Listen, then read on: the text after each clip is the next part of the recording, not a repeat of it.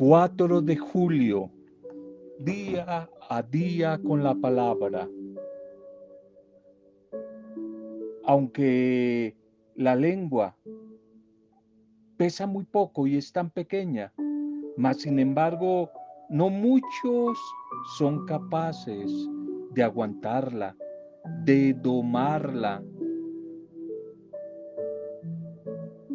Así también la lengua es un miembro muy pequeño, pero se jacta de grandes cosas. Cuán grande es el bosque que enciende un pequeño fuego. Eso es la lengua. Santiago 3, 5.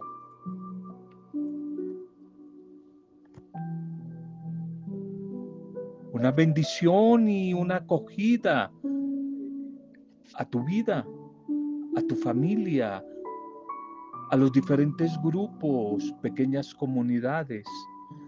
Bienvenidos y bienvenidas. Un saludo a sus vidas en este domingo, domingo, día del Señor, día del reposo, día de la reflexión, día de la evaluación, día para, ojalá, proyectarnos, recibir la fuerza para seguir teniendo nuevos sueños, seguir luchando un día hermoso este domingo.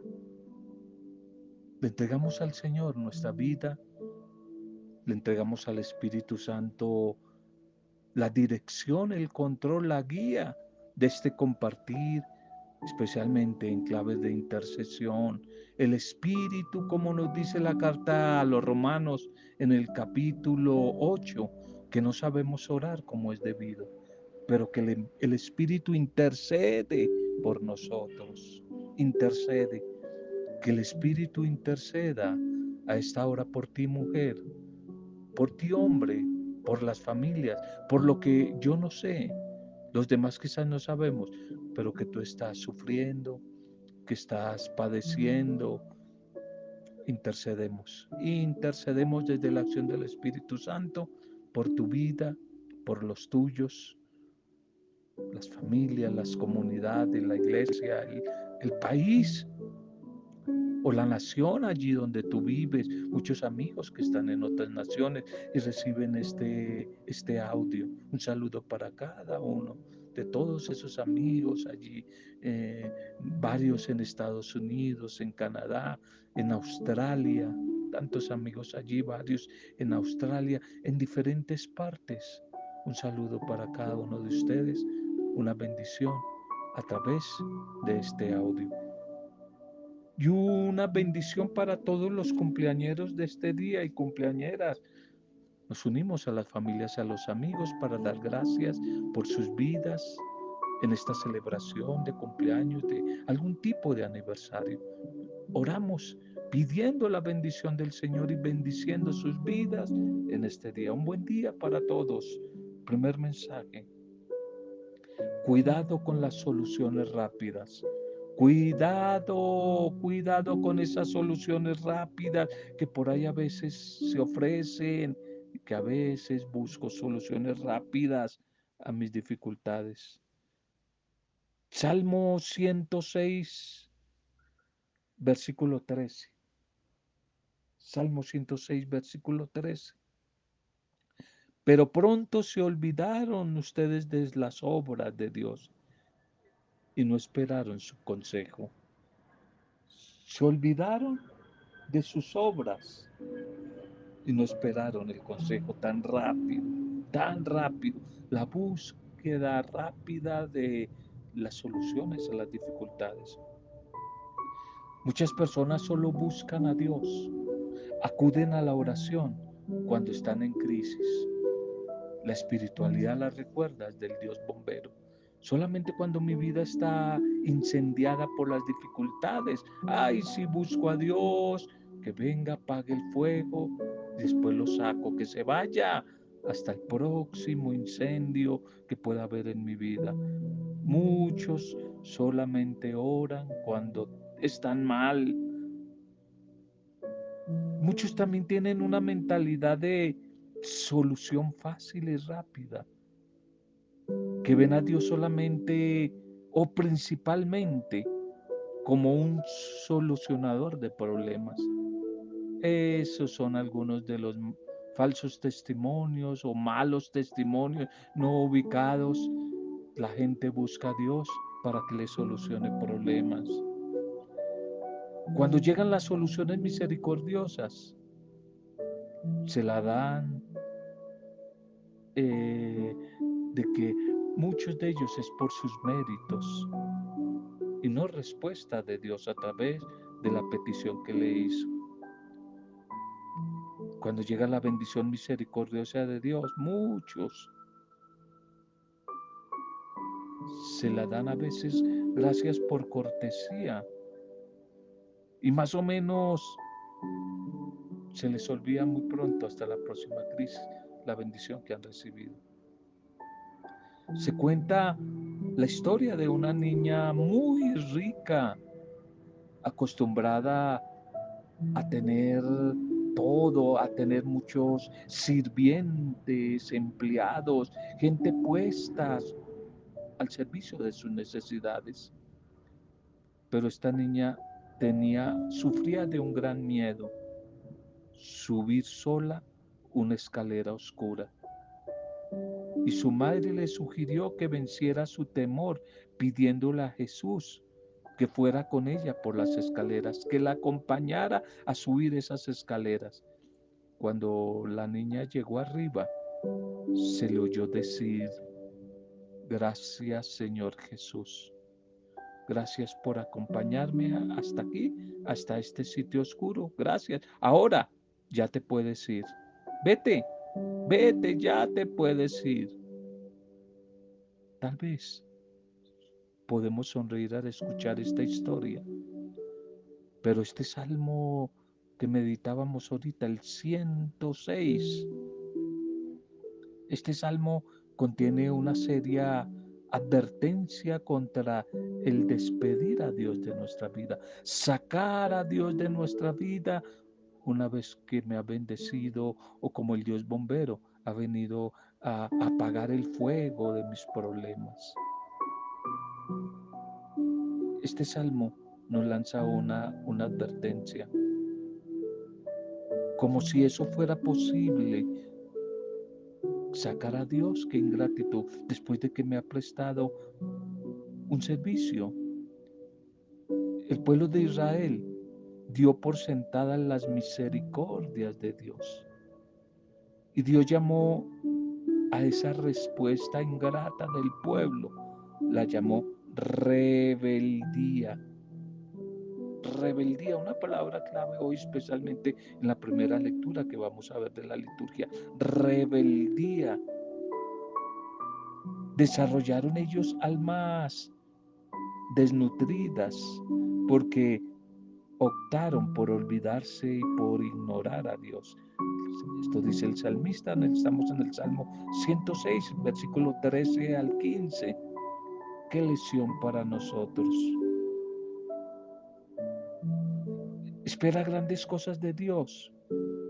Claro que sí, pero no esperes que Él esté siempre a tu entera disposición para que tú y yo lo manejemos como un morigote, como un títere, dispuesto a cumplir nuestra voluntad y no la de Él igual que la niña rica. Pídele a Dios que te acompañe por los oscuros pasajes de la vida, las escaleras de dolor, de sufrimiento, todo lo que te produce miedo, desconfianza, vacío. Pídele que te acompañe. Pero en vez de despedirlo, sacarlo de tu vida, cuando hayas recibido la bendición de Él, su fortaleza, su paz, su alegría, su bendición. En vez de despedirlo, de sacarlo, cuando tus necesidades especiales hayan sido satisfechas, más bien no lo sueltes, no lo sueltes, aférrate a Él como si tu vida dependiera de ello. Porque así es, así es, nuestra vida depende de Dios. Sin mí nada pueden hacer, dijo Jesús en el Evangelio de Juan capítulo 15. Cuidado con esas soluciones rápidas a los problemas. Mucho cuidado. Hay mucha trampa, mucha falsedad. Todo eso que es tan rápido, tan rápido, tan mágico. Cuidado, cuidado. Dios no es una máquina de golosinas. Bien, nuestra liturgia para este día, domingo 14 del tiempo ordinario, llamémosla, Dios vino a los suyos, pero ellos no lo quisieron recibir. Vino a los suyos, pero ellos no lo dejaron entrar, no lo recibieron.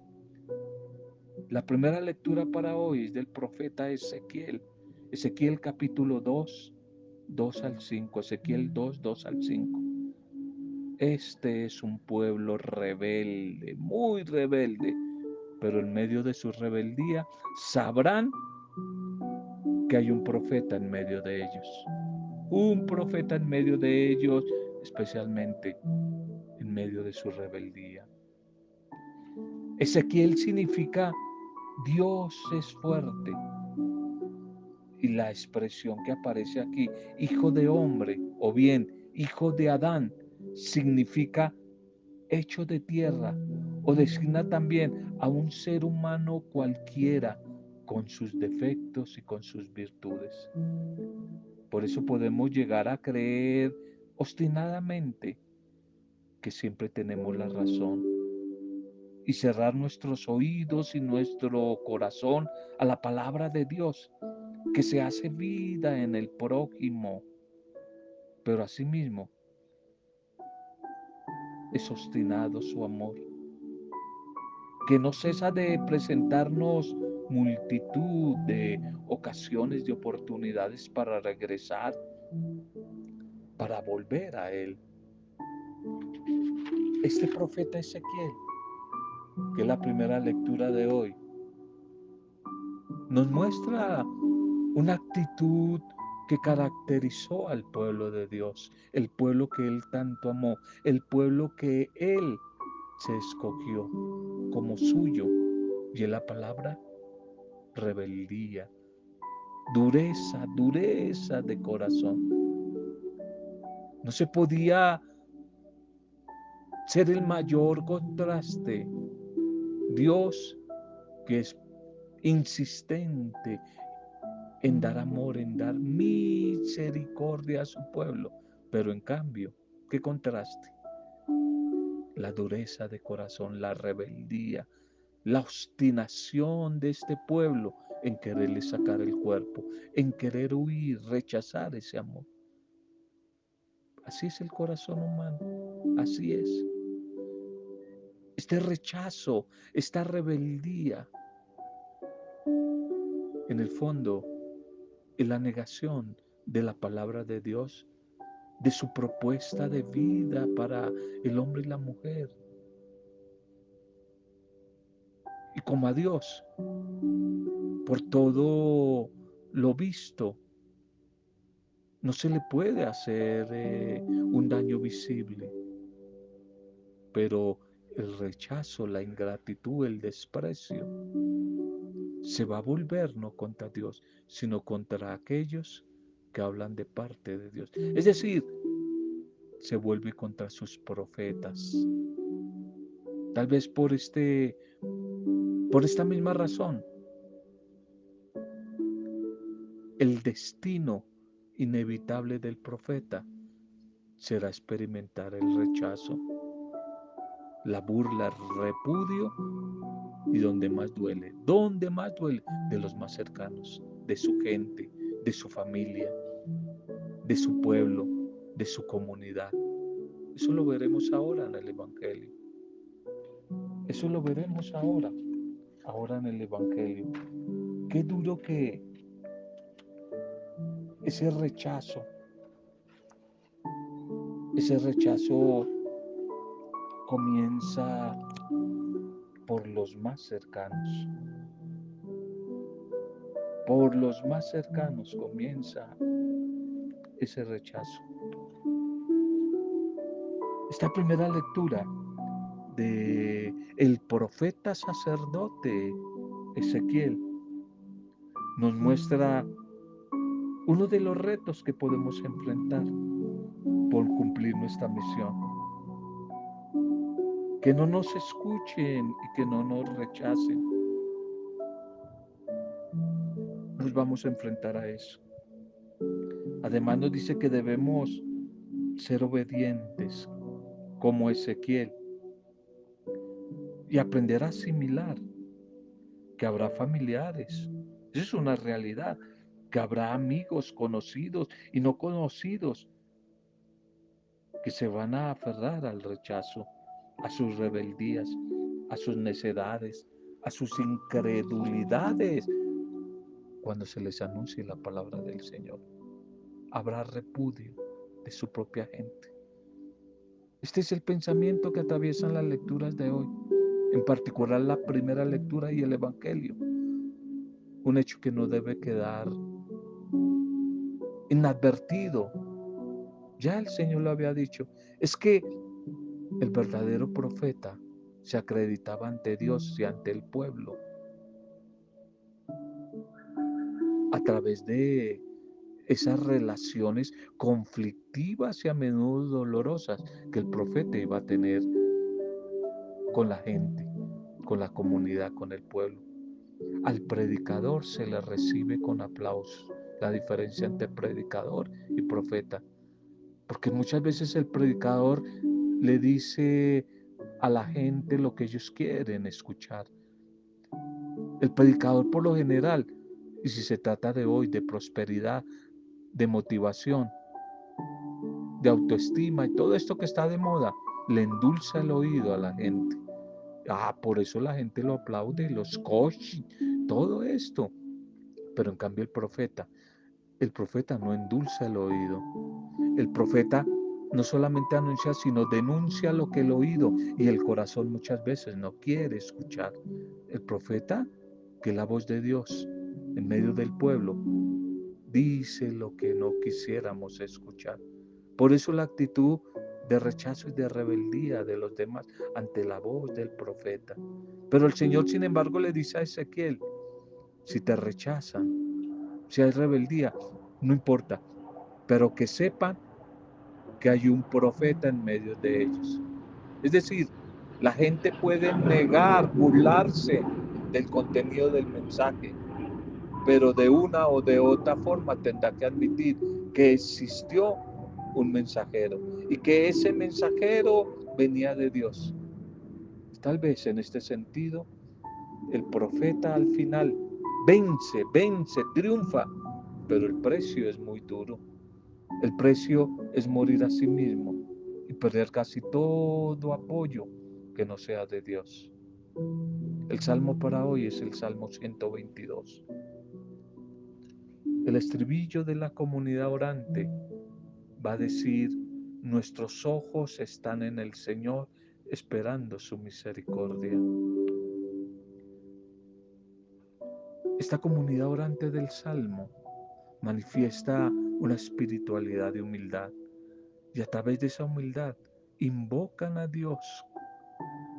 Y en esa invocación, en ese clamor, se pide a Él, se busca la misericordia, el perdón, la compasión de su pueblo en medio de la aflicción que están atravesando.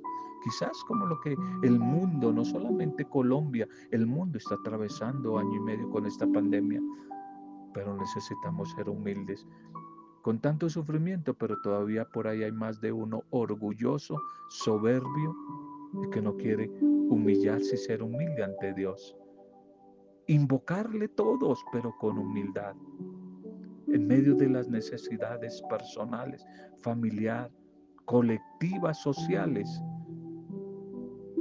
se debe asumir la actitud de humildad.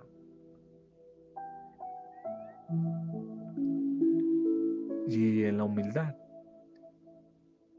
dar signos de solidaridad, de fraternidad con los que están siendo más atribulados y sufrientes. Dice la oración del salmista. La segunda lectura para hoy Segunda de Corintios 12, 7, 10. Segunda de Corintios 12, 7, 10. Presumo de mis debilidades, porque así residirá en mí la fuerza de Cristo. Eso va a decir San Pablo. El tema de la debilidad aquí en San Pablo. La debilidad que no es en sí un obstáculo para que el Señor se haga presente en la historia humana y convierta los corazones de piedra, duros, rebeldes, como en la primera lectura, en corazones de carne. San Pablo mismo aquí en esta lectura, en este mensaje a la comunidad de Corinto, Pablo, perseguidor primero, débil, enfermo y ahora perseguido entre tantas calamidades que le pasaron al pobre Pablo. Recuerdo por ahí una vez un profesor que tuve que bautizó el estudio paulino, es decir, el estudio de las cartas de Pablo, como Lola Calamidades. Lola Calamidades al pobre Pablo sí que le pasaron cosas, sí que le pasaron calamidades. Pero sin embargo, él en medio de esas dificultades se pone como ejemplo ante los corintios para mostrar el amor misericordioso y el amor transformador del Padre Dios. El amor misericordioso y transformador del Padre Dios. Que humanamente hablando, a todos, no solamente a Pablo le pasa, a todos nos podemos cansar ante la persecución, ante el rechazo, ante la indiferencia de los demás tal vez llegar a decir, yo digo no le jalo más, yo digo no chagualeo más, pero aquí Pablo dijo, no predico ni hablo más, no le jalo más en esta predicación a un pueblo de duro corazón. No obstante, es precisamente aquí donde las palabras de San Pablo cobran sentido y va a decir él que es una acción del Espíritu en él. Solamente nos basta la gracia de Cristo. Con la gracia, es decir, la presencia, la bendición de Cristo, todo lo tenemos. Con la bendición de Cristo, con la gracia de Cristo, vamos a ser fuertes para no desfallecer. Eso es lo que va a decir San Pablo en esta segunda lectura en esta segunda lectura a los Corintios, donde Él mismo se nos presenta como un ejemplo de discipulado a seguir. Pablo lo celebrábamos en días pasados, el gran apóstol, pero también un hombre muy débil, orgulloso, muy orgulloso.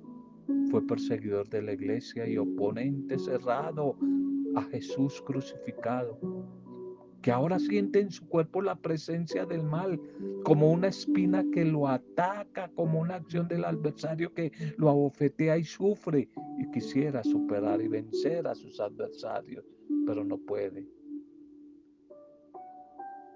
No puede, no puede. San Pablo, el nombre Pablo significa precisamente eso, pequeño, débil. En su pequeñez, acepta su debilidad la asume serenamente y la ofrece al Señor como servicio para que la misericordia de Dios se manifieste en su vida y lo transforme. La debilidad asumida se convierte así en el terreno que se va a manifestar y actuar. Y allí en ese terreno, la fuerza de Dios en medio de la debilidad, la fuerza de Dios en medio de tu debilidad y de mi debilidad se harán grandes. Por eso San Pablo concluye, estoy contento aún con las debilidades, con las insolencias, necesidades, persecuciones y angustias, porque por Cristo, porque cuando soy débil, entonces en Cristo soy más fuerte. Qué bachera. Que ojalá tú y yo seamos capaces a lo largo de esta semana de asumir nuestras propias debilidades humanas las enfrentemos con humildad, con paciencia, con esperanza, con serenidad y ante todo se las ofrezcamos al Señor para que su fuerza y su gracia se manifiesten en nosotros y se vea que Dios es el que hace cosas grandes en medio de nosotros que somos muy débiles, vulnerables y muy limitados. El Evangelio para hoy. Marcos 6, 1, 6. Marcos 6, 1, 6. Dice el Señor, no desprecian a un profeta más que en su tierra. En su tierra es donde no valoran y desprecian al profeta. Este texto de Marcos corresponde como a una segunda parte de su evangelio, donde se describe algunos grupos que acompañan a Jesús, que acompañan a Jesús en su caminar, que acompañan a Jesús y se relacionan con Él en el camino. Uno de esos grupos es la multitud o la muchedumbre. Es al final lo va a condenar. Otro es el grupo de los discípulos. Otro grupo es el grupo de los parientes, el tema de hoy, que son los que no lo reciben. Otro grupo los escribas. Otro grupo los escribas o jerarcas, líderes de la iglesia que lo persiguen. Otro grupo son los enfermos, los endemoniados y finalmente sus paisanos. Cada grupo tiene una actitud particular que depende de la fe y de la posición que toma frente a ese extraño, para algunos misterioso y novedoso profeta. Al final, se puede ser discípulo suyo o quedarse por fuera. Hoy contrasta la actitud de los paisanos con la fascinación que tienen las muchedumbres frente a las palabras que salen de su boca y los signos que hace Jesús. De todas formas, el Maestro logra que sus paisanos se cuestionen, se interroguen. Y el Evangelio de Marcos es en definitiva como la respuesta a esas preguntas sobre quién es Jesús. A la hora del té, ¿quién es Jesús? Pero los paisanos del carpintero, sus vecinos, sus parientes, se quedaron en las formas exteriores, en lo tradicional, en lo cotidiano. No fueron capaces de trascender y llegar hasta el corazón de las palabras y de los hechos de Jesús. Qué lástima, se perdieron la oportunidad de conocer a fondo la propuesta que iba a cambiar la vida, esa propuesta novedosa del reino de Dios, que es la que da la verdadera felicidad. Se quedaron sus paisanos, sus parientes, sin conocer al Jesús al que tenían tan cerca. Vino a los suyos, pero los suyos no lo recibieron. Y resaltando la actitud de los paisanos, una actitud rebelde, incrédula, sarcástica, a veces grosera, detengámonos en la respuesta de Jesús. ¿Qué frase? A un profeta no lo valoran y solo lo desprecian en su patria, entre sus parientes y en su propia casa. Y señalemos algunas características del profeta que nos sirven para la reflexión personal y también comunitaria en este domingo, el día del Señor. En la misión del profeta hay drama, hay desconcierto, hay incomprensión, hay persecución. También hay cercanía con Dios y hasta con los mismos hermanos. Está el gozo que dan la oración, el encuentro con la palabra, el compartir comunitario. Y todo esto lo ratifica la vida del mismo Jesús. Y en vista del rechazo de sus vecinos, Jesús el gran profeta se va a cumplir su misión a otra parte, a decir su palabra de vida a otro auditorio que sí lo quiera escuchar, que sí lo valore, que sí se quiera comprometer con él. Se va a otro lugar a enriquecer a otros que sean capaces de vivir su palabra, su propuesta, su causa no se paraliza el anuncio. La, dinámica del reino de Dios continúa. Por eso la primera lectura y el Evangelio se complementan en el tema de la rebeldía, de la terquedad, de la dureza de corazón del pueblo de Nazaret. Este pueblo Nazaret es simplemente la copia en pequeño, en micro, de todo el Israel, donde la voz de los profetas siempre es acallada, es ignorada, es criticada, igual que aquí o allá, igual que en esta época. También en nuestro contexto hoy sociocultural, Existen muchos obstáculos para que el reino de Dios se instaure en medio de nosotros. A veces obstáculos promovidos por los centros del poder injusto y abusivo. Ambientes intolerantes y autosuficientes. Estas redes sociales, estos medios de comunicación social que orquestan las estructuras sociales y el tipo de cultura que a sus dueños, a los grandes gamonales, les conviene. Por eso manejan esos medios. Y los que pretenden edificar la vida prescindiendo del Evangelio. Pero para ti, para mí, también para nosotros, incluso sin darnos cuenta, podemos ser obstáculo a los cambios que propició el Maestro sobre todo cuando no somos testigos fieles del Evangelio que profesamos desde el día de nuestro bautismo. Pero aún más grave es cuando desconocemos que aislamos a personas que nos resultan incómodas, porque su palabra o su vida nos cuestionan profundamente en nuestra coherencia de vida. Vino a los suyos y los suyos no le, no le recibieron, se burlaron de él.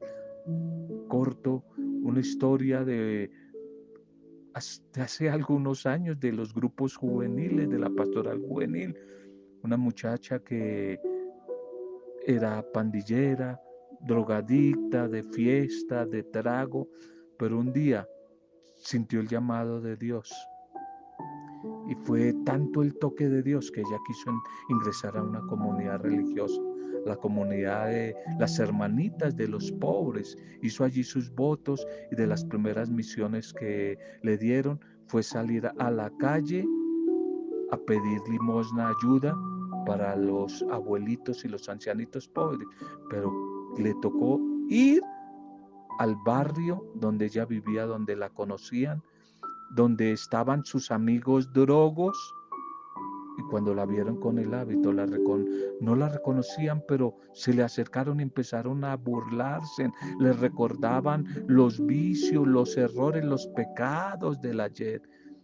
Y entonces ella les pidió una limosna para los viejitos y en forma de burla, uno, unos le decían, unos hombres le decían, y con unas frases muy groseras, pero bueno, uno de ellos le dijo, si me da un beso como esos que usted daba antes, le doy una limosna.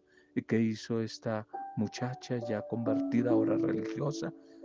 Ya había mucha gente ahí en, la cuadra, la curiosidad se arrodilló y le besó los pies. Eso impactó a todos los que estaban ahí que la conocían y al muchacho no se siguieron burlando y no solamente este muchacho le dio limona, sino toda la cuadra. Su propia cuadra, su propio barrio. Bien, te damos gracias, Padre Dios. Te alabamos y te bendecimos por el mensaje de hoy. Que se convierta tu palabra en bendición a lo largo de esta semana para cada uno de nosotros. Anímanos, fortalécenos a través de tu palabra. Cúranos, cúranos, protégenos. Y hacemos de esta palabra compartida hoy una cadena de intercesión por todos los que nos piden oración y por todos los que están sufriendo, por los cumpleañeros, las comunidades, las familias, nuestros gobernantes y el país. Y todo lo hacemos desde la intercesión del Espíritu Santo para gloria, alabanza y adoración del Padre Creador, en el nombre de Jesucristo, Jesucristo el Señor, el Redentor y el Salvador, con acción de gracias y alabanzas, en compañía de María, nuestra buena Madre. Amén. Roberto Samudio, de día a día con la palabra.